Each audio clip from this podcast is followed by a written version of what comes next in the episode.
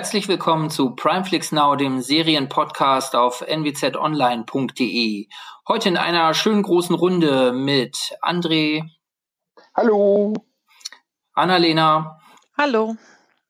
Heiner. Hallo. Und mir, Timo. Hi.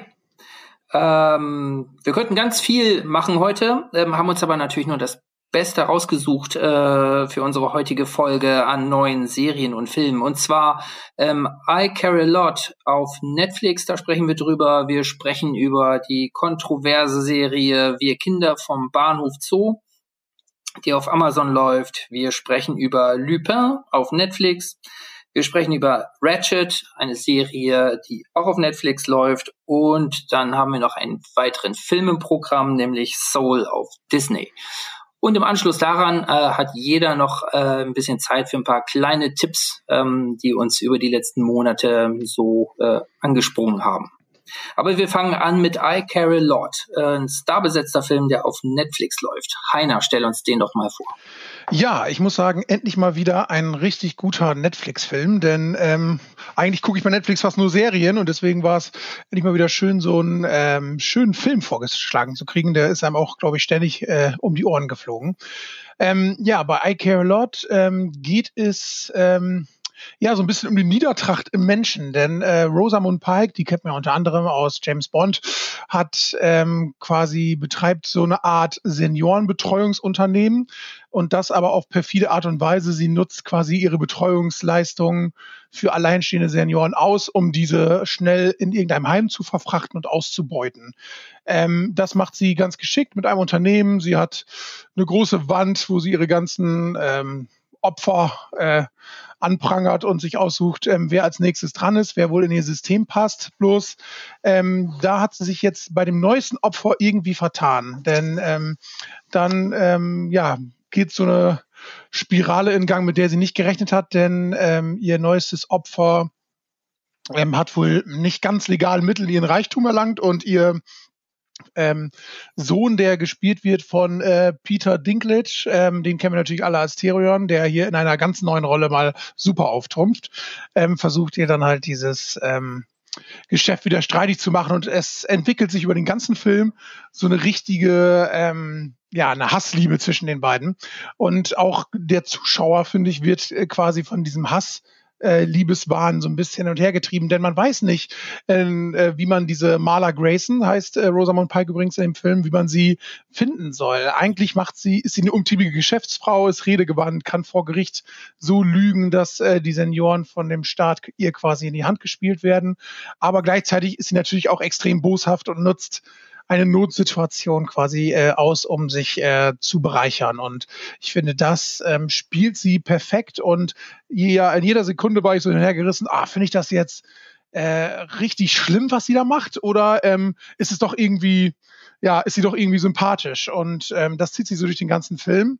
Und äh, der Film hat auch so ein paar Wendungen, mit denen man wirklich erstmal nicht rechnet. Besonders das Ende ist dann nochmal ähm, sehr spannend und auch dieser Gegenpart, den, ähm, den Tyrion quasi spielt, also Peter Dinklage, der ähm, der hat mich dann schon ähm, überzeugt, dass dieser Film mal wieder endlich mal wieder so eine kleine Netflix-Perle ist, weil er halt, er ist lustig, er ist so ein bisschen mit biederem Humor gespickt und ähm, man freut sich einfach, diesen Film zu sehen. Also das war quasi so mein, mein, erster, mein erster Eindruck davon. Ich weiß nicht, wie habt ihr das gesehen?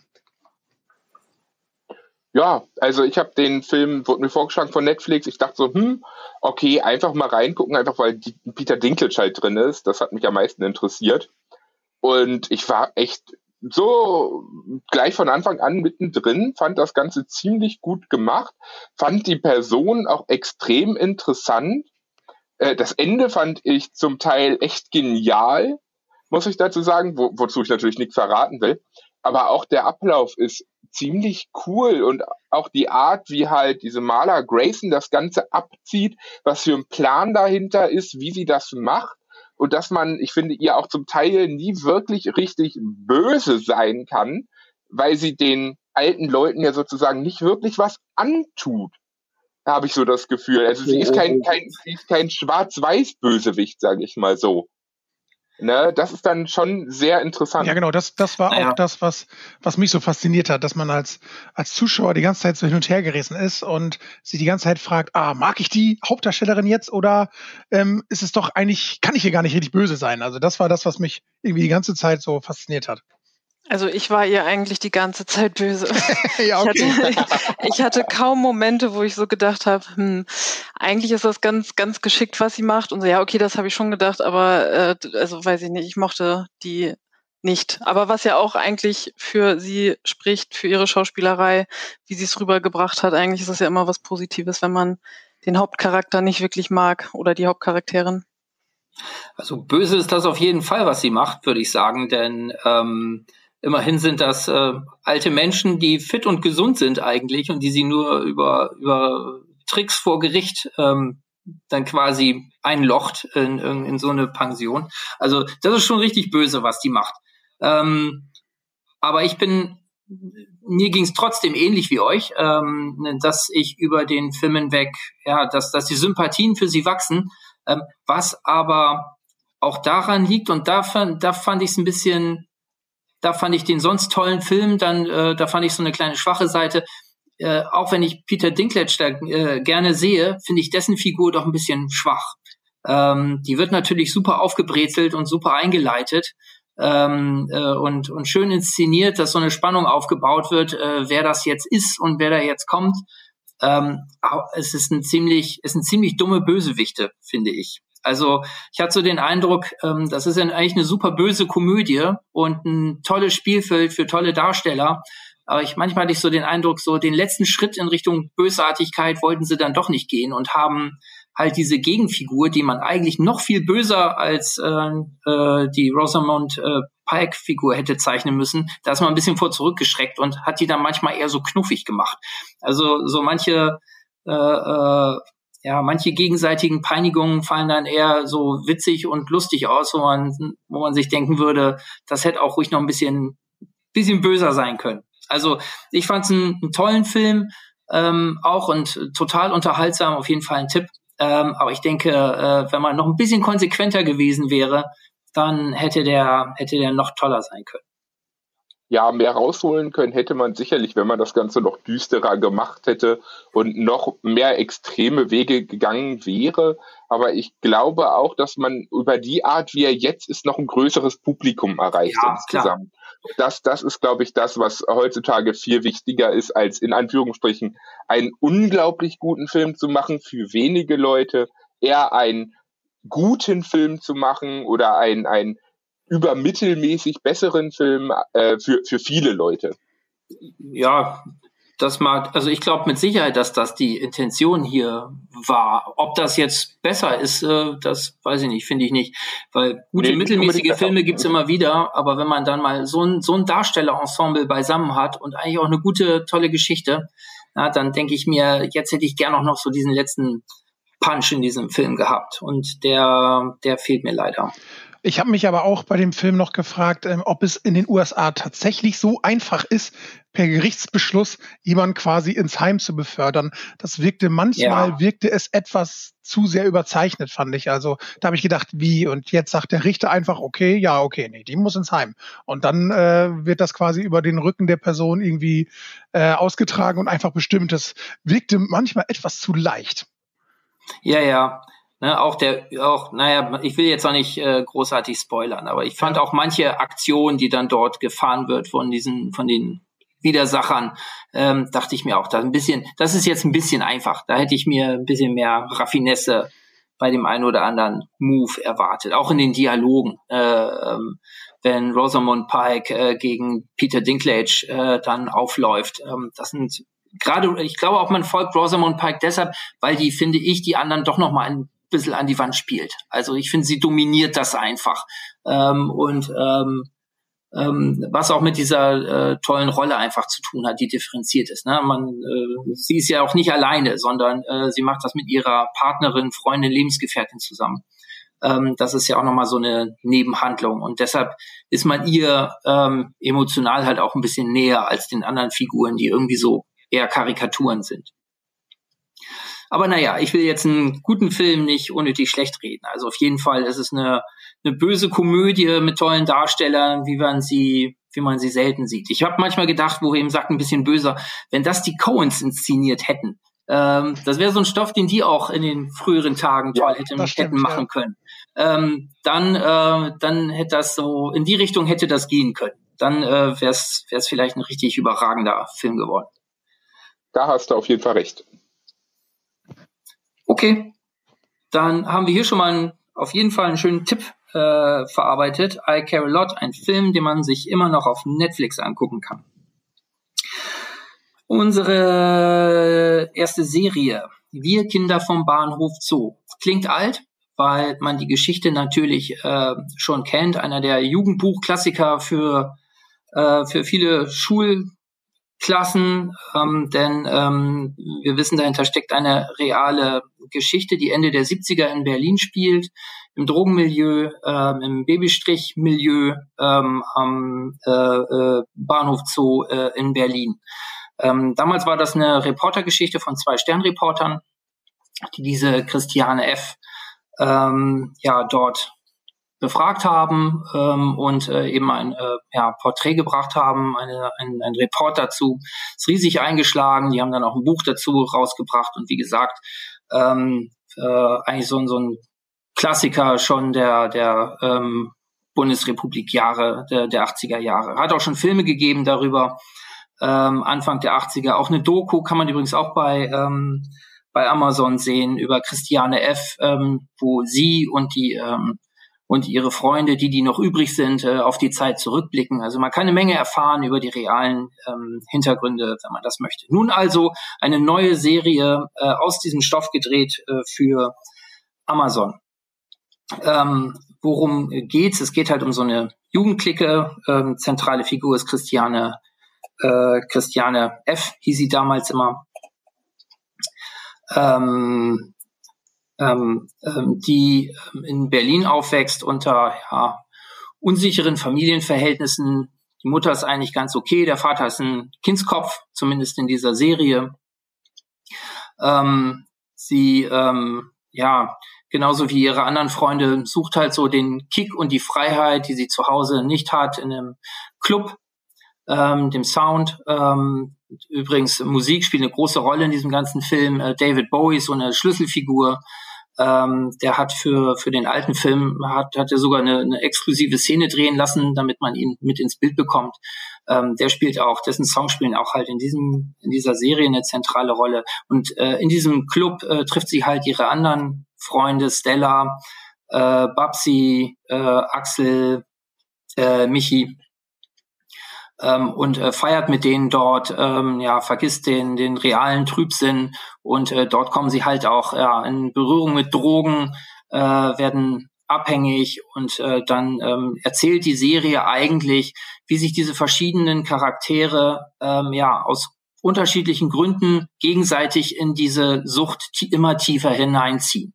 Ähm, ähm, ja, kann man schon sagen, wie es wie es also ich glaube, die, die Serie hat, hat in den Bewertungen auf Amazon, es hat die unheimlich schlecht abgeschnitten, was mich sehr gewundert hat. In den Kritiken ist sie ganz ordentlich weggekommen, ist gemischt.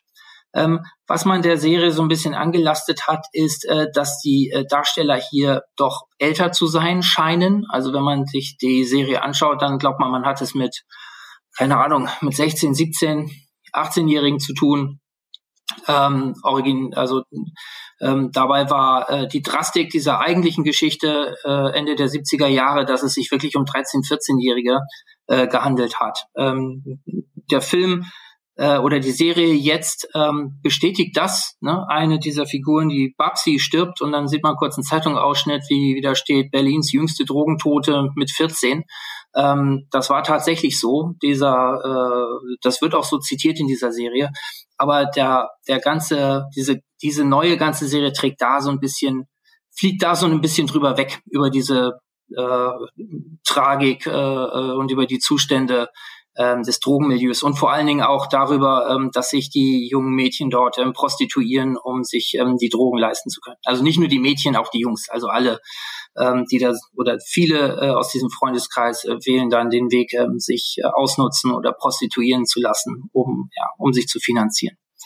Und ähm, ja, ähm, ich fand, dass es insgesamt eine starke Serie ist weil sie ähm, ja die Entwicklung dieser Jugendlichen auf eine sehr unmittelbare Weise zeigt. Also es gibt keine komischen äh, äh, Plots, die die irgendwie ja, wo man irgendwie den Drehbuchautor beim Tricksen sieht. Es gibt keine doofen Dialoge, finde ich, sondern äh, man man das ist schon so packend erzählt und gemacht, dass man dass man diesem dass man diesen Figuren folgt. Ähm, ich finde aber auch, dass die Serie so einige Schwächen hat, weil sie eben ja, weil sie auch hier ähm, zugunsten eines größeren Publikums eben über manche Tiefen so hinweg tänzelt. Ähm, wie habt ihr das gesehen? Das, ähm, das würde mich mal interessieren. Starke Serie, interessante Serie. Wer hat's, denn, wer hat's, wer hat's geschaut? Anscheinend keiner. Ach, ich habe hab reingeschaut. ich habe die, ich hab die ersten paar Folgen gesehen und äh, sehe es eigentlich genau wie du. Ich kann, also die Doku und sowas habe ich nicht geguckt, äh, aber ich ähm, fand es super spannend, super gut gemacht, auch die Schauspieler echt gut gewählt. Ähm, ja, eigentlich kann ich da nicht wirklich viel hinzufügen, weil, also dass sie so schlechte Kritiken hat, gekriegt hat, habe ich auch gesehen. Äh, und das hat mich auch echt gewundert. Also kann ich nicht wirklich nachvollziehen. Ich denke, man sieht so viele ganz schlimme Serien, auch schlimme deutsche Serien, auch diese ganzen ja. Berlin-Serien, da waren die wenigsten, äh, taugten da irgendetwas. Ähm, und demgegenüber fand ich diese Serie richtig, richtig stark ähm, gemacht. Ne? Nun kann man stilistisch sind so ein paar paar Dummheiten drin. Also da leistet man sich so ein paar Manierismen äh, im Hintergrund äh, hat man Zeitraffer, während die Figuren im Vordergrund äh, äh, sich real bewegen. dass man weiß mal nicht so genau, was einem das jetzt sagen soll, ob das irgendein so Zeitgefühl vermitteln soll. Und die kommen so ganz unvermittelt, man bemerkt das kaum. Das sieht manchmal aus wie so eine komische Idee, die ja, die nicht richtig ausge, ausgegoren ist.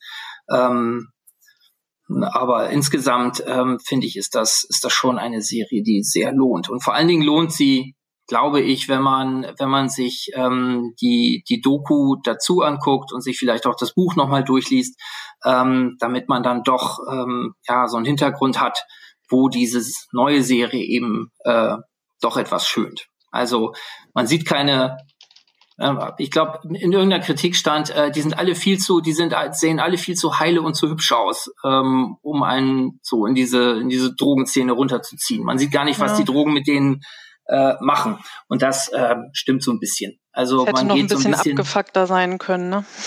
Ja, schon. Ne? Und bei manchen Figuren, ich finde bei der äh, Hauptfigur Christiane äh, passt das noch ganz gut. Ähm, weil die einfach durch diesen, ja, durch so, so einen Dickkopf und durch die, durch ihren äh, eigenen Charakter ähm, ähm, überzeugt und trägt. Aber zum Beispiel ähm, die Figur der Babsi, die dann eben auch irgendwann äh, ums Leben kommt, ähm, ich finde, die ist halt nicht gut genug ausgezeichnet. Ne? Da sieht man, die, die tritt halt und ist auch inszeniert wie so, ein, so eine Manga-Figur manchmal mit so einem, ja, so äh, große Augen, äh, kurzer Rock und so tänzelt die dann äh, immer durchs Bild. Ähm, und die, die Darstellerin spielt das auch gut, aber ich finde, da hätte man im Drehbuch einfach noch ein paar mehr äh, ein paar mehr Hintergründe geben können, die einem diese Figur dann auch ähm, ja im Charakter ein bisschen plausibler macht. Also da fehlt es hier und da. Und man merkt, ich finde auch, ähm, äh, ich habe mir jetzt im Nachgang die Doku nochmal angeschaut. Ähm, es wird auch nicht ganz plausibel, finde ich immer, warum sie jetzt so abrutschen. Das wird bei der besten Freundin von Christiane, der Stella, wird das ähm, sehr klar. Sie ist selber äh, Opfer einer Vergewaltigung geworden, äh, kann es deshalb zu Hause nicht mehr ertragen. Die Mutter ist äh, Alkoholikerin ähm, und dass äh, die nur noch raus will und äh, dann selber äh, in die Prostitution gerät ähm, und dann äh, ja eher Täterin wird, die wird nämlich Zuhälterin irgendwann. Das ist irgendwann ihr Ziel, ähm, so und so viele Mädchen zu haben, die sie selber auf den Strich schicken kann. Das wird irgendwo, da wird so dieser dieser tragische Lebenslauf ähm, plausibel. Aber bei Christiane zum Beispiel wirkt das äh, man guckt sich das an und findet es okay, aber wenn man die Doku sieht und sieht, dass der Vater eben nicht nur ein lustiger Kindskopf war, der sich einen Porsche kauft, obwohl er sich den nicht leisten kann, sondern ähm, ja, dass das auch sehr gewalttätig im Haus zugegangen ist und dass es deshalb ähm, ja so viel Krach in der Familie gegeben hat, dann kann man einfach ähm, die Serie noch ein bisschen anders einschätzen. Aber ich finde auf jeden Fall, dass man gerade wenn man den Stoff vielleicht nicht kennt, ähm, dass das ein ein super, super Einstieg ist, äh, sowieso super unterhaltsam, die Serie, und ähm, dass da auch ein für, für ein größeres Publikum nochmal ähm, ein Weg sein kann, sich mit der Originalgeschichte auseinanderzusetzen. Wo kann man die Doku denn gucken aktuell? Also ich meine auch auf Amazon kann man sich ähm, kann man sich diese Doku noch zusätzlich angucken. Also ne, da wird mit ihr gesprochen, eigentlich mit mit einigen Figuren aus dieser Serie. Ich glaube auch mit der der Vater selber taucht dort äh, auf. Also das äh, ist dann kein so ein Sympath wie der wie der in der Serie eigentlich rüberkommt. Ähm, und das gibt einem schon einen ganz guten, ganz guten Hintergrund. Also für mich auf jeden Fall diese Serie ein Tipp. Ich wüsste, schade, ich hätte jetzt äh, hier gerne jemand gehabt, der, der mir erklären könnte, warum die bei einigen so, so schlecht ankommt. Ähm, ähm, aber gut, dann vielleicht für alle nochmal die Gelegenheit, sich das anzuschauen. Ähm, dann haben wir als nächstes auf der Liste Lupin. Eine Serie, ja. die auf Netflix läuft. Und die stellt André vor. Genau, Lupin. Mal wieder eine französische Serie im Programm bei Netflix, ähm, basierend auf den Roman damals, also angelehnt an die Romane von äh, Maurice Lebin aus dem äh, aus 1905. Lupin ist ja ein Charakter, der kam ganz oft vor. Da gab Serienbücher, da gab schon ähm, Anime-Serien drüber, alles Mögliche. Und jetzt hat sich ähm, mal eine Realverfilmung oder eine Realserie wieder dran getraut. Im Moment sind es zehn Folgen, allerdings leider aufgesplittet in zwei Teile. Die ersten fünf Folgen sind jetzt zu sehen. Die nächsten fünf kommen dann im Sommer. Die bilden die erste Staffel. Ist natürlich immer blöde, wenn mitten in so einer Serie ein Cliffhanger ist. Aber worum geht's überhaupt? Und zwar haben wir Assin Diop. Das ist ähm, ein, Sen äh, ein senegalischer Sohn von einem senegalischen Einwanderer und ähm, der lebt halt in Paris und als sein Vater dann ähm, als ihm vorgeworfen wird, dass er ein ganz teures ähm, Medaillon geklaut hat, eine ganz teure Halskette, wird er eingesperrt. Assin wird weise. Sein Vater bringt sich dann im Gefängnis um und 25 Jahre später taucht diese Halskette plötzlich wieder auf bei der Familie Pellegrini, der sie angeblich geklaut wurde. Und Assange hat sich in dieser Zeit schon, wie halt der typische Le Pen, in eine, in einen Meisterdieb verwandelt in diesen 25 Jahren.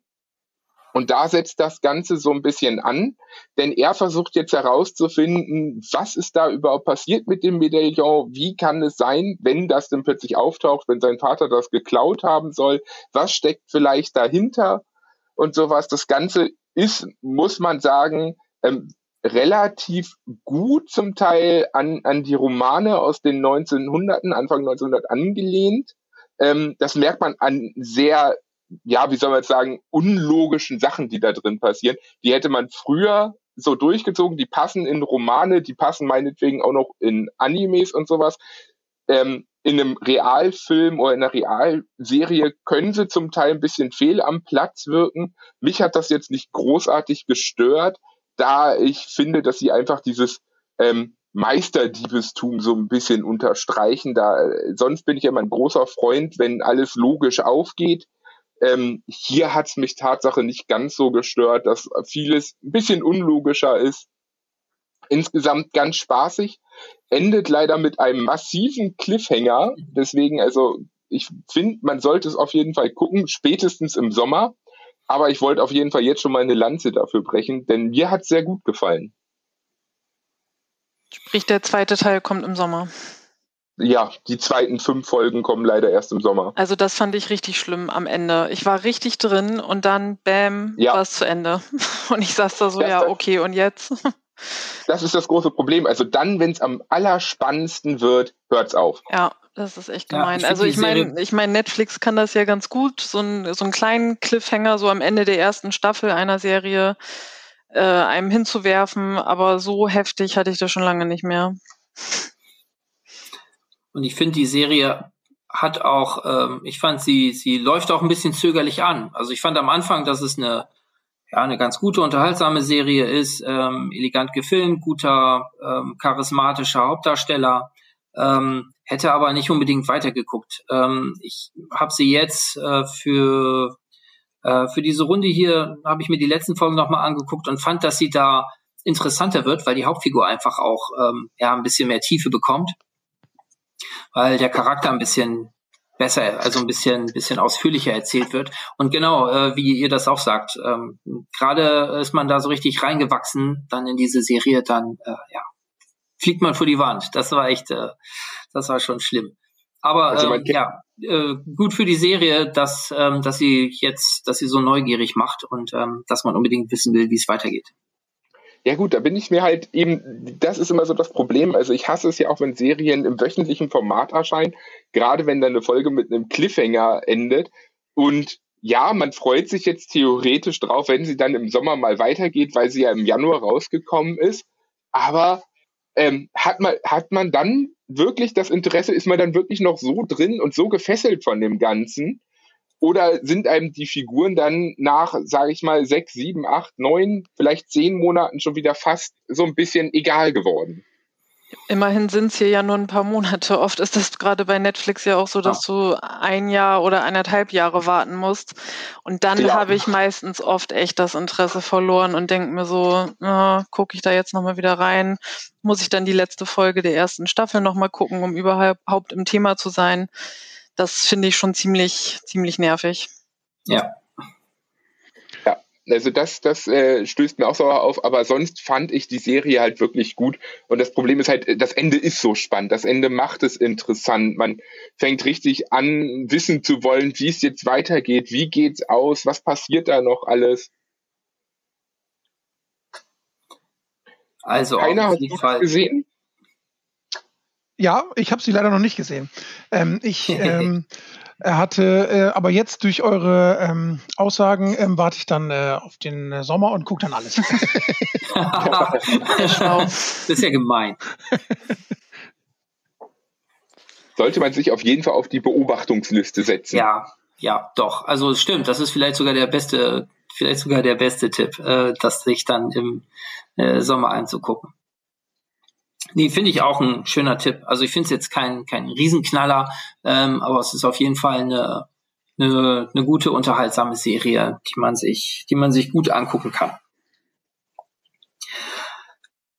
Wie sieht's aus mit äh, Ratchet, Annalena? Das ist die nächste Serie auf unserer Liste. Genau, ist ja auch schon ein paar Monate alt, aber ich, ich wollte es unbedingt erwähnt haben, weil ich großer Fan bin. Ähm, genau, ist ein Netflix-Original vom letzten Jahr mit Sarah Paulson in der Hauptrolle. Die kennen und lieben wir ja schon aus American Horror Story, ähm, wo sie ja, ich glaube, fast in jeder Staffel mitspielt, wenn ich richtig liege. Ähm, genau, und die Serie Ratchet wurde auch von den Machern äh, von American Horror Story produziert und geht deswegen auch so ein bisschen in die Richtung. Man erkennt so ein paar Stilelemente, die aufgegriffen wurden. Und ja, die Serie ähm, erzählt die Vorgeschichte des fiktiven Charakters Mildred Ratchet aus dem Roman Einer flog über das Kuckucksnest. Kennt vielleicht der ein oder andere. Ähm, Genre-technisch würde ich die Serie so als Psychothriller einordnen. Auch wenn von der Aufmachung her man das zunächst erstmal gar nicht glauben würde. Ähm, genau, aber worum geht's denn überhaupt? Ähm, die Story spielt ähm, oder kurz nach dem Zweiten Weltkrieg in 1947 und sie startet erstmal direkt mit einer mit ziemlich brutalen Szenen. Und zwar werden da mehrere Priester ähm, ermordet auf brutale Weise. Und dann ist man als Zuschauer erstmal verwirrt so ein bisschen und kommt nicht direkt in die Handlung rein. Also zumindest ging es mir so. Äh, und dann kommt auch schon direkt so ein Bruch und es geht dann um Mildred Ratchet, die, die Protagonistin, also ähm, gespielt von Sarah Paulson und die versucht dann durch Erpressung einen Job als Krankenpflegerin in einer bekannten psychiatrischen Anstalt in Kalifornien zu bekommen und äh, heuchelt dem Chef erstmal so ein bisschen was vor, heuchelt ihm Interesse an seinen neuartigen Behandlungsmethoden vor. wenn man so die äh, Stichwörter 1940er, Psychothriller und sowas hat, kann man sich schon denken, dass die Behandlungsmethoden jetzt vielleicht nicht äh, die besten sind. Ähm, genau. Sie hat aber eigentlich, also Mildred Ratchet hat aber eigentlich ein ganz anderes Ziel, denn sie will einen psychisch kranken Mörder, der ähm, dort in der Anstalt ist, ähm, aus der Klinik befreien. Und das ist halt dieser äh, Mann aus der Anfangsszene, der die Priester umgebracht hat. Und das entwickelt sich halt so nach und nach. Man erfährt auch nach und nach, ähm, was sie für eine Beziehung zu ihm hat. Ähm, Finde ich super spannend. Zur Handlung kann ich, glaube ich, nicht mehr wirklich viel verraten, äh, ohne irgendwie alles zu spoilern. Ähm, so im Großen und Ganzen fand ich die Serie aber einfach super gut gemacht, wie man das halt schon kennt von den Machern von American Horror Story und auch die ganze Aufmachung der Klinik, also der dieser ähm, psychiatrischen Anstalt und diesen ziemlich fragwürdigen Methoden, äh, mit denen die da arbeiten. Ähm, und allein auch dieser Chefarzt als Charakter ist auch super spannend, super interessant. Ähm, das ist eigentlich alles in einem bestes Futter äh, für so einen Thriller, finde ich. Und ähm, was mir halt auch direkt ins Auge gestochen ist, ist die ganze Ästhetik ähm, der Serie, was ziemlich schrill ist und over the top mit ziemlich knalligen Farben. Ähm, ja, mir hat's gefallen. Ich weiß nicht, wie es bei, bei dir war, Timo. Hm, ich war erstmal total angefixt, als ich das, ähm, als ich die Trailer gesehen habe, ähm, weil Ratchet äh, klingelte bei mir sofort, ähm, denn ähm, einer flog ähm, über das Kuckucksnest ist natürlich auch, auch ein also Romanklassiker, aber natürlich auch ein Filmklassiker mit Jack Nicholson.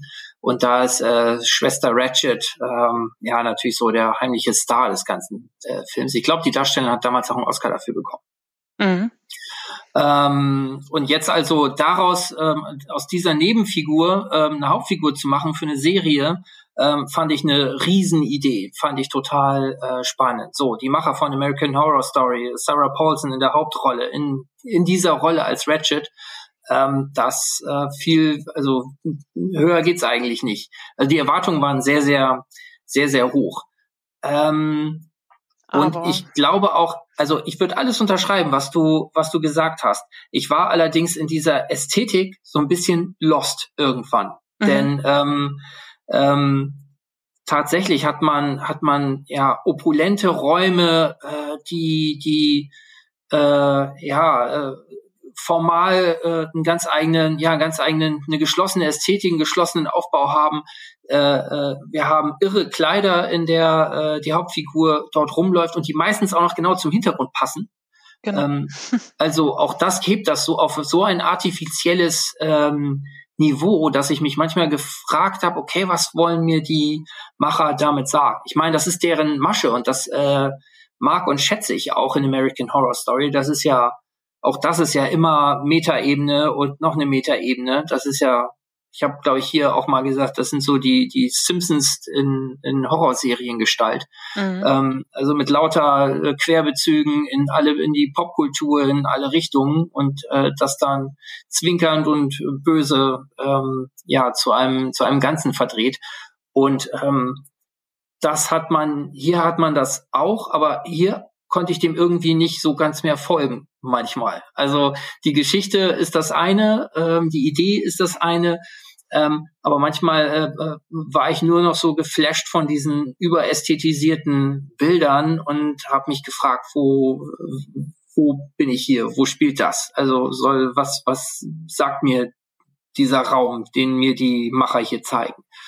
Ähm, deshalb bin ich da so ein bisschen abgeglitten irgendwann. Mhm. Vielleicht habe ich es einfach nicht geschnallt. Also lohnt wahrscheinlich, äh, sich den, sich das Ganze nochmal anzuschauen. Haben die nicht auch ähm, äh, Hollywood gemacht? Ja, ich meine schon, ja. Ja, auch also da für, für mich war es so, ein, so ein bisschen der Kontrast. Also auf der einen Seite hast, hast du da halt mit Mördern zu tun, die haben schlimme mhm. Dinge gemacht. Und dann auf der anderen Seite ist das aber alles so super ästhetisch, super clean. Ähm, ja vielleicht habe ich mir das unterbewusst so erklärt, äh, dass sie einfach so einen Kontrast herstellen wollten. Ich weiß, ich habe es noch nicht recherchiert, warum es äh, so, äh, warum die so ähm, die Ästhetik rausgehauen haben. Ähm, aber wie du schon sagst, in Hollywood äh, geht's auch in die Richtung, ne? Ja, und da war ich zuerst da war ich auch erst so ein bisschen äh, abgestoßen von, von diesem, also ja, nicht abgestoßen, insofern das eine schlechte Serie wäre, dass das eine starke Serie ist, haben, war, war auch klar. Ja, aber auch da äh, bin ich so ein bisschen, erst so ein bisschen abgeglitten in diesen ganzen Verweisen und Verwinkelungen und Spielereien mit, mit äh, ja, mit popkulturellen Hintergründen, auch mit realen Hintergründen. Da war ja auch zu fast allem, was dort verarbeitet wurde, gibt's einfach, ja, das war einfach so, ist ein realer Hintergrund. Nur eben so kunstvoll halt in eine neue Form gebracht, ähm, dass man einfach diese Ästhetik erstmal mitgehen muss. Und ähm, ja, hier, ähm, hier ging mir das noch mehr so. Ähm, bei Hollywood habe ich irgendwann die Kurve gekriegt und dachte, okay, jetzt habe ich kapiert, was die wollen und was die mir sagen wollen. Äh, bei Ratchet ähm, nicht so weiß nicht, vielleicht muss ich, muss man den Roman noch mal lesen oder muss ich den Roman mal lesen. Ich habe den Film kenne ich ganz gut, ähm, den Roman habe ich aber nicht gelesen.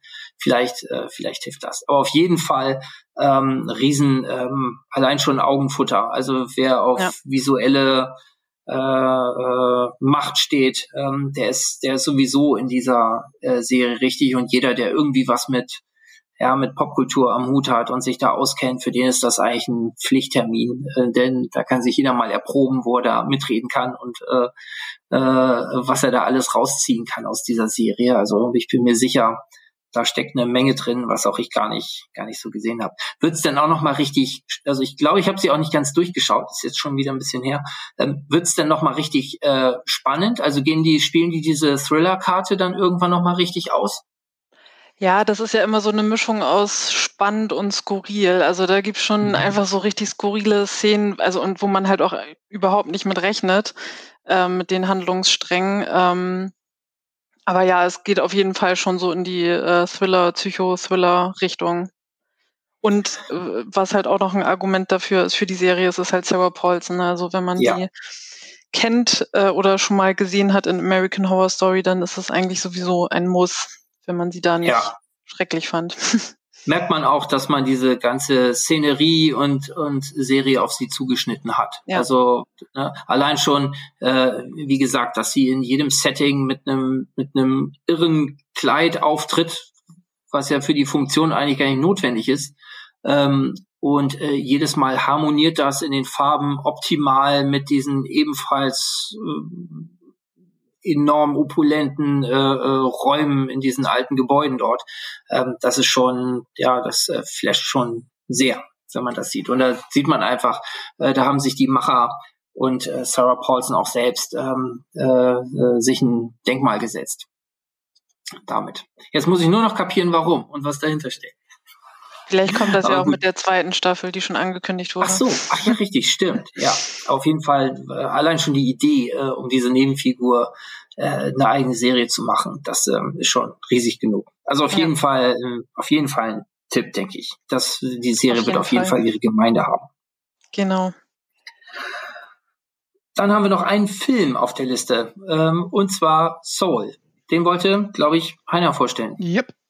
Ja, ähm, seit Weihnachten letztes Jahr ist der schon bei äh, Disney Plus äh, zu sehen. Disney Plus ist ja äh, einer der neueren Streaming-Anbieter, aber immer mehr auf dem Vormarsch. Und natürlich findet man da auch die äh, Filme von Pixar, äh, Disneys äh, Animationsstudio, äh, Animationsstudio. Und ähm, Soul ähm, ist ja, wie gesagt, am 25. Dezember, glaube ich, bei Disney Plus erschienen. Und da äh, geht es mal wieder äh, um eine richtige ja, Geschichte fürs Herz. Und zwar ähm, geht es um Joe Gardner. Das ist äh, ein äh, Jazzmusiker, äh, und äh, Musiklehrer, wobei er quasi seine Leidenschaft nicht richtig ausleben kann, weil er halt nur Musiklehrer ist und am liebsten würde er quasi in einer Band Jazz spielen und die Jazzmusik ist für ihn den Mittelpunkt der Mittelpunkt des Lebens und alles Wichtige. Und dann erhält er eines Tages die Chance, ähm, eine richtige Stelle als, äh, Lehr als Lehrer bekommen, zu bekommen in Vollzeit mit Rente und Sozialleistungen. Gleichzeitig kriegt er aber auch das Angebot, in einer äh, äh, Jazz-Combo mitzuspielen und dann auch äh, bei einem seiner größten Idole äh, dabei zu sein.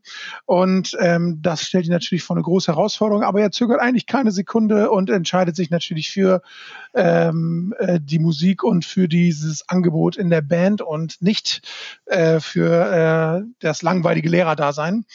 Und ähm, als er dann kurz vor seinem Ziel ist, passiert ihm quasi ein Unfall. Er fällt in einen offenen Gullideckel und ist dann erstmal, ja, man kann es eigentlich sagen, erstmal ist er sozusagen tot und seine Seele ähm, wird quasi in das ähm, in so eine Zwischenebene gedrückt ähm, zwischen äh, Tod und Leben und ähm, seine Seele wird dann aber quasi kurz bevor er eigentlich stirbt, bevor seine Seele stirbt, äh, irgendwie fehlgeleitet und landet quasi in dem Raum, wo sich Seelen äh, äh, befinden, bevor sie in den Körper kommen.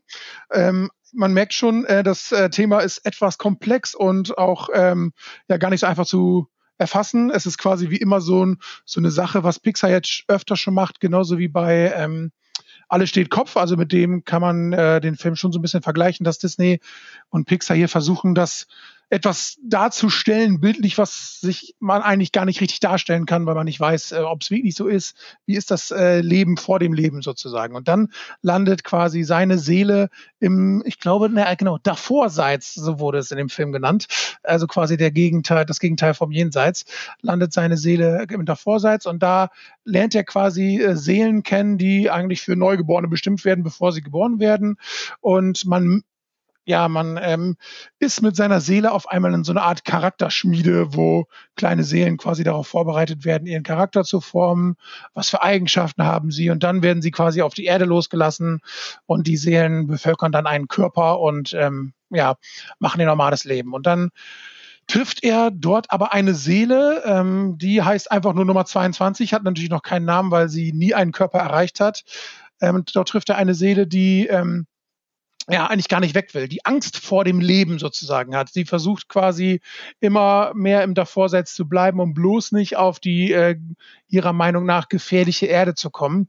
Ähm, und ähm, ja, die Seelen kriegen da alle eigentlich so eine Art Mentor zugewiesen und ähm, durch einen unglücklichen Zufall wird quasi Joes Seele dann der Mentor von Nummer 22 und ähm, der weitere Unfall ist, dass die beiden dann aus Versehen in die Erde zurückstürzen und die Seele von 22 in seinen Körper von Joe zurückgeht und Joes Seele aus Versehen in eine Katze fällt. Ja, es klingt skurril, aber ähm, ähm, das ist quasi so dann erstmal der Angelpunkt des Films und ja, immer ähm, weiter merkt auch 22, dass das Leben eigentlich gar nicht so blöd ist und man keine Angst haben braucht davor und merkt auch so ein bisschen die Vorzüge des Lebens erkennen. Äh, und Joe will natürlich äh, auf jeden Fall aus der Katze raus und gerne wieder in seinen eigenen Körper zurück und es entwickelt sich dann so eine Art ja, Katze-Maus-Spiel. Äh, das passt natürlich sehr gut ähm, zwischen den beiden und sie versuchen quasi erstmal wieder äh, das Leben irgendwie so zu bestreiten, dass es wieder normal wird. Das Besondere an diesem Film ist halt ähm, diese, also ich war schon, glaube ich, in der Mitte so ein bisschen in den Bann gezogen, weil es halt einfach mal was komplett anderes ist. Man sieht quasi wirklich eine Sache, die man sich eigentlich so nicht vorstellen kann. Und Pixar und Disney schaffen es ja durch wirklich tolle Sachen, ähm, ähm, so ein Davorseits zu zeigen. Wie sieht das überhaupt aus? Wie wird aus einer Seele ein bestimmter Charakter? Was für Eigenschaften hat er dann? Und ähm, ja, man kann das eigentlich gar nicht so richtig beschreiben. Man muss den Film wirklich gesehen haben. Ähm, und das hat ein, also es hat mich wirklich echt bewegt und das fand ich wirklich äh, mal was ganz anderes. Und ähm, gerade am Ende des Films wird es dann auch teilweise so traurig, dass ich dann am Ende auch noch eine Träne verdrücken musste. Also der Film, der nimmt einen wirklich mit und äh, man fiebert mit dem Joe so mit. Man weiß, er will seinen Traum verwirklichen, aber jetzt muss er sich erstmal quasi um diese eine Seele kümmern, die viel zu viel Angst vorm Leben hat. Und ähm, ja, das ist wirklich ein extrem ungewöhnliches Abenteuer, aber auch schönes Abenteuer. Das kann man, glaube ich, so zusammenfassend sagen. Ich weiß nicht. André hat den Film, glaube ich, auch gesehen und er war, glaube ich, auch begeistert, oder? Fast ein bisschen gemein. Ja. Fast ein bisschen gemein, dass du den vorstellen durftest äh, und äh, nicht André, der hier seit Jahr und Tag für diesen Film äh, wirbt, dass wir den unbedingt machen. Aber jetzt, André. Ja, ich darf auch noch was dazu sagen. Nein, das ist vollkommen okay, Heiner, dass du den vorstellst. Okay, ähm, ich hätte ich hätte den Inhalt auch nicht besser beschreiben können. Ich habe diesen Film zu Weihnachten entdeckt und äh, da habe ich sofort in die Gruppe geschrieben bei uns, den müsst ihr sehen. Und äh, das ist auch immer noch meine Meinung. Ich habe den Film jetzt zwei, drei Mal gesehen. Ich finde den unglaublich genial. Man, äh, man muss dazu sagen, ähm, Peter Doctor, der hat diesen Film gemacht. Das ist auch der, der Alles steht Kopf gemacht ja. hat. Oben, Wally, Monster AG, Toy Story 1 und 2. Also mit die besten Pixar-Filme überhaupt die halt auch immer nicht nur was für Kinder, äh, sondern auch immer was für Erwachsene waren, fand ich. Und Soul, finde ich, ähm, ist Tatsache, also für mich als Erwachsener der beste Film. Ich habe äh, gehört, für Kinder soll er nicht so toll sein. Wenn man drüber nachdenkt, kann man sich vorstellen, dass er vielleicht für Kinder ein bisschen langweilig ist, weil da nicht dieses typische für Kinder drin ist, aber diese Philosophie dahinter, diese Ideen, die er geschaffen hat, dieses optische, äh, äh die, das ist unglaublich genial gemacht. Also es macht so viel Spaß dazu zu schauen, auch wenn, wenn man bedenkt, dass halt Seele 22 sozusagen die 22. Seele war, die erschaffen wurde. Also Nummer 22 auf der Erde wäre sozusagen kurz nach Adam und Eva meinetwegen gekommen. Ach, stimmt. Und steckt da jetzt seit, seit zigtausenden Jahren, seit Millionen Jahren ne, je nachdem, was, wie, wie man die Weltgeschichte sieht, da fest. Und äh, Gandhi war da und alle möglichen haben es versucht, Mutter Teresa und sind alle gescheitert, weil die einfach keinen Bock hat, auf die Erde zu kommen. Und dann steht er da und sein Wunsch ist nur auf die Erde zu kommen und er versucht alles, um das zu machen. Und allein die, die Animationen, auch die, die ganzen kleinen Details, die an jeder Ecke stecken, das ist unglaublich. Also dieser Film ist meiner Meinung nach ein absoluter Muss-Film und verdient meiner Meinung nach auch einige Nominierungen eigentlich bei den Academy Awards und sonstigem. Eine hat er ja schon, ist schon nominiert für den besten Animationsfilm. Ich finde auch, ja. dass das, dass das heute der makelloseste Beitrag ist. Also ich habe bei allem was zu irgendwas äh, zu meckern oder dass ich nicht kapiert habe. Ähm, der Film ist wirklich von vorn bis hinten brillant und ich finde, dass ähm, André, du hast ja gerade schon gesagt, dass das auch mal was für Erwachsene ist. Ich finde auch, dass das die am schlüssigsten gezeichnete Erwachsenenfigur ist, äh, die wir hier in allen Programmen heute haben. Also es ist kein Realfilm ähm, ähm, und trotzdem äh, finden wir eine Charakterzeichnung, die schlüssiger und erwachsener ist als ja als als die alle anderen Figuren, über die wir jetzt gesprochen haben. Das finde ich, ich absolut schon. nicht.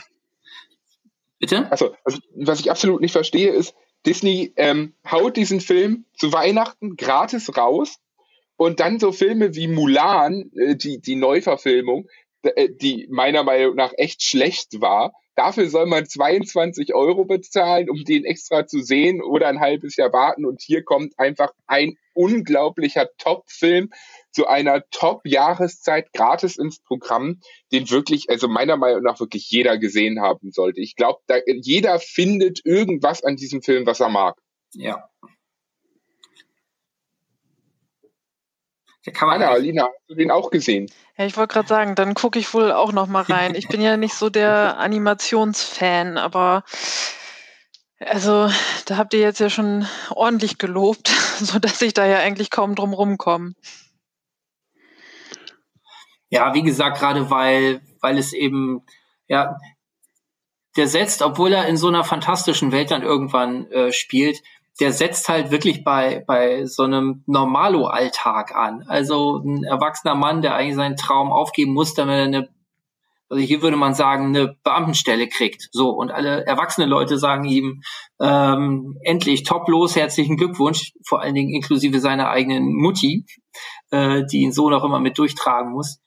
Ähm, und das ist allein dieser Zwiespalt, äh, so im Leben dazustehen, äh, kann ich, habe ich noch mal eine Chance auf meinen Traum oder äh, wähle ich jetzt ähm, ja den soliden Lebensweg, den man als Erwachsener halt ähm, ja äh, einschlagen kann oder ja der einem halt auch der einem halt weiterbringt.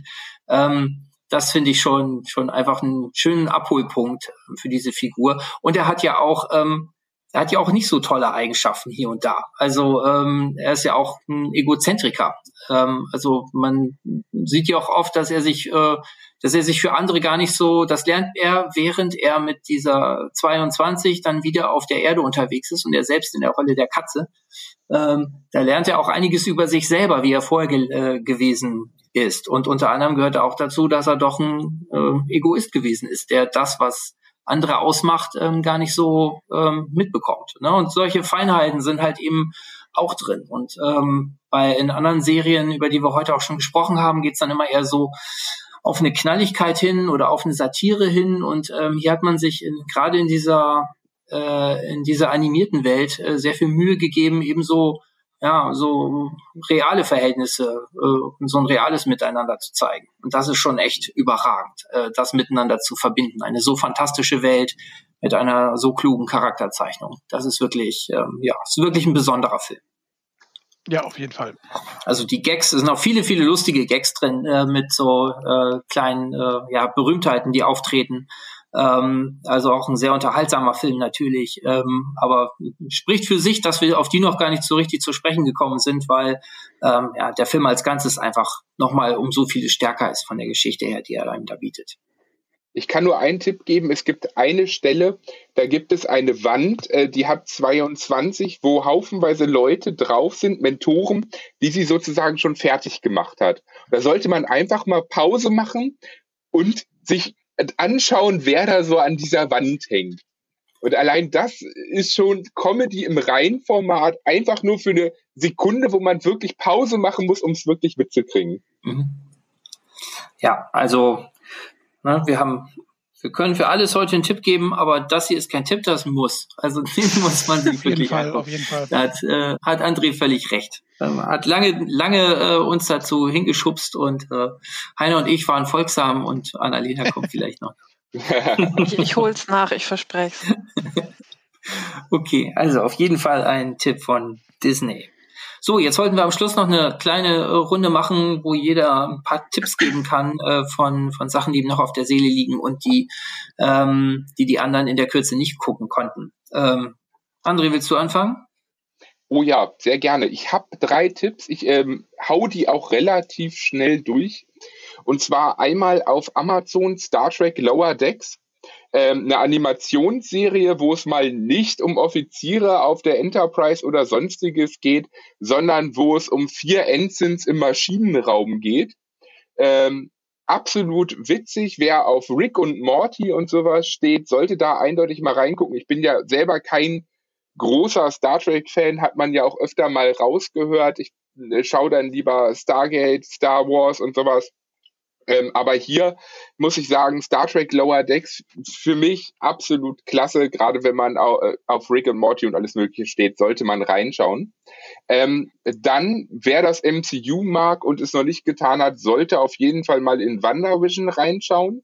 Ähm, da war ich auch sehr begeistert auf Disney Plus. Das ist allerdings Tatsache extrem Geschmackssache und man muss auch bedenken, man sollte am besten die 22 Marvel Cinematic Universe Filme vorher gesehen haben, wenn es geht, um da auch nur im Ansatz durchzusteigen. Also sehr viel Aufwand für eine Serie. Aber wer Fan des MCU ist oder sich mit einigen Filmen anfreunden kann, die Art und Weise, wie das Ganze gedreht ist, ist halt schon mal ziemlich cool, dass es im Schwarz-Weiß in den 50er Jahren Stil anfängt und dann bis in die 70er und Moderne so ein bisschen geht. Und dann noch eine kleine Doku, die finde ich super gut auf Netflix. Operation Varsity Blues ist ganz, ganz neu, ist jetzt ein paar Tage erst raus. Da geht's um den größten Be äh, Bestechungsskandal an amerikanischen Elite-Universitäten. Ist mal wieder eine Doku im typischen Netflix-Stil. Das heißt, ähm, wir sehen hier ein paar Originalbildmaterialien. Das, was sie gedreht haben, haben sie, sind äh, laut eigener Aussage nachgestellte Szenen mit Originalgesprächen, die nachgesprochen wurden, weil die alle während der Ermittlungsarbeiten äh, vom FBI aufgenommen wurden. Ähm, absolut spannend gemacht, super gut gedreht, extrem informativ und ähm, auch, äh, ja, wie soll man sagen, wenn man, wenn man bedenkt, dass Universitäten eine Zeit lang nicht nur eine Vorder- und eine Hintertür hatten, auch eine Seitentür, ist das schon durchaus was Besonderes. Also sind von mir so Sachen, also gerade die letzte Doku Operation Varsity Blues sollte man eindeutig mal reinschauen, das lohnt sich. Annalena, was hast du für Tipps? Ich habe nur einen Tipp und der heißt auch The One, wie passend. Ähm, und zwar ist es eine Netflix-Serie. Ähm, darin geht es um eine Dating-Plattform. Klingt jetzt erstmal nach romantischer Komödie. Ist es aber nicht, keine Sorge. Ähm, das, die Serie geht eher so in Richtung Drama, Thriller. Ähm, genau, und bei The One, bei der Dating-Plattform, können die Nutzer und Nutzerinnen ihr Match jetzt nicht, wie man das so kennt, aufgrund des Aussehens selber aussuchen, sondern sie müssen ein DNA-Sample abgeben. Und dann äh, werden sie mit der für sie perfekten Person gematcht. Also das verspricht die Firma zumindestens. Ähm, und The One wird dann, also spielt in Großbritannien und The One wird dann zu einem sehr erfolgreichen Service und das geht aber natürlich jetzt nicht ohne Intrigen und auch ein paar Opfer. Ähm, und ich habe es jetzt am Wochenende geguckt und fand es super spannend, super schnell, habe super schnell hintereinander weggeguckt, äh, wie das immer bei diesen kurzen Netflix-Serien ist. Äh, also das ist von mir so ein kleiner Quick-Tipp fürs Lockdown-Wochenende. Heiner, hast du noch einen Tipp?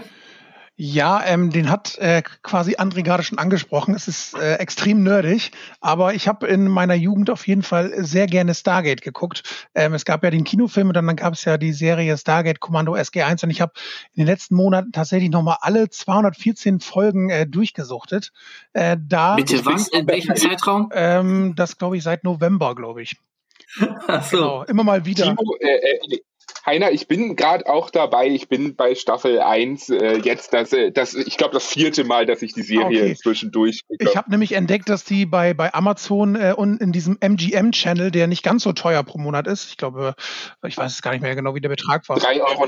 Genau, genau, dass man die da gucken kann. Und da habe ich tatsächlich äh, Stargate SG1 geguckt und auch noch äh, die 100 Folgen von Stargate Atlantis, also der, der Folge der Spin-off-Serie.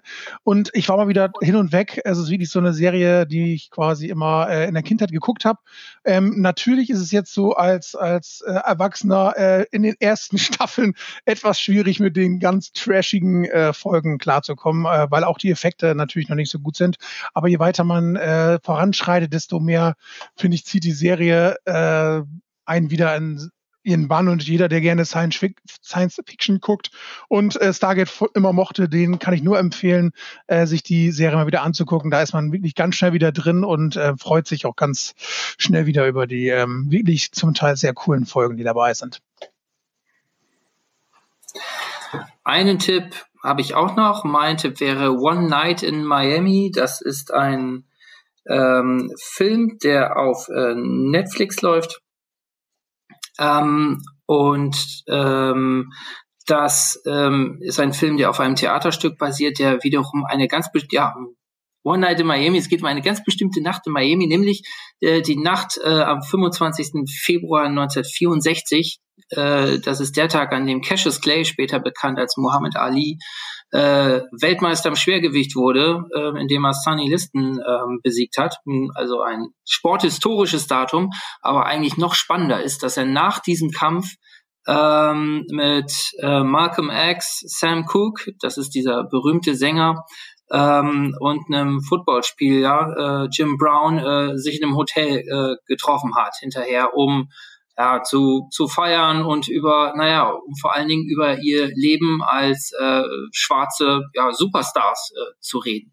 Also jeder für sich, ähm, äh, Cassius Clay natürlich als Boxer, Jim Brown als Footballspieler, Malcolm X als Bürgerrechtler und Sam Cooke als, als ja, Pop-Ikone damals schon, ähm, haben riesen Erfolg gehabt und waren eigentlich ja prägende Figuren ähm, ja, des, des schwarzen Lebens in den äh, USA und jeder hat irgendwie so nach seiner Rolle gesucht, wie er, ja, wie er der Bürgerrechtsbewegung jetzt äh, weiterhelfen kann. Und wie gesagt, dieses Treffen hat es wirklich gegeben. Taucht auch in diesem Film äh, Ali auf äh, mit, mit äh, Will Smith. Äh, ganz kurz. Ähm, und hier hat ja schon im Jahr 2013 jemand ein Theaterstück daraus gemacht und jetzt äh, gibt's das Ganze als Film ähm, sehr, sehr smart äh, ähm, gefilmt, äh, unheimlich spannend durch diese Charaktere, toll gespielt. Ähm, was man so ein bisschen äh, mitnehmen muss, ist, dass man im Film dieses Theaterhafte etwas äh, erhält. Also man hat so Dyn Dynamikwechsel zwischen den einzelnen Szenen, äh, je nachdem, wie dominant eine Figur gerade ist. Das ist manchmal so ein bisschen geschliffener, als es jetzt in so einer als es jetzt in so einem Realfilm wäre. Aber ich finde, das ist eher eine Stärke ähm, dieser Verfilmung, dass sie eben das Theaterhafte oder dieses Kammerspielhafte doch noch beibehält und nicht irgendwie durch ja durch irgendwelche durch welche, irgendwelche Zusätze ähm, ja verwischt. Also ich finde ein ganz eine ganz besondere Nacht ist das sowieso gewesen historisch ähm, ähm, und äh, ich finde dieser Film äh, macht das auf eine total unterhaltsame und spannende Art ähm, zugänglich. Also finde ein großer großer Genuss und ein großer große Freude diesen Film zu sehen ist auch ähm, als Film erfolgreich, also äh, auf Filmfestspielen gelaufen in äh, Venedig, glaube auch Oscar nominiert. Ähm, also ähm, die Reg Regisseurin Regina King hat auch schon Oscar gewonnen. Also ähm, Drehbuch hat der, äh, das hat der ähm, derjenige geschrieben, der auch das Theaterstück äh, geschrieben hat. Ähm, also äh, ganz, ganz, ähm, ganz großes Ding, finde ich sehr unterhaltsam. One Night in Miami ähm, auf Netflix. Ich glaube, dann sind wir durch für heute. Wir haben ähm, ja, viele schöne Tipps geben können. Ähm, ich hoffe, wir äh, lassen dann zum nächsten Mal keine so ganz lange Pause wie jetzt verstreichen. Ihr könnt uns ähm, hören auf jeden Fall auf äh, www.nwzonline.de slash podcast. Da sind wir. Wir sind auf äh, YouTube, da könnt ihr uns finden. Ähm, und wir müssten auch wieder auf Spotify ähm, und auf den üblichen ähm, äh, Podcast-Plattformen äh, zu finden sein. André, kannst du das noch? Ähm, hast du noch was zu ergänzen? Nö, im Moment nicht. gut, dann macht's gut und viel Spaß bei den Serien und bei den Filmen, die wir, die wir euch angeboten haben. Ciao. Bis Ciao. zum nächsten Mal. Tschüss.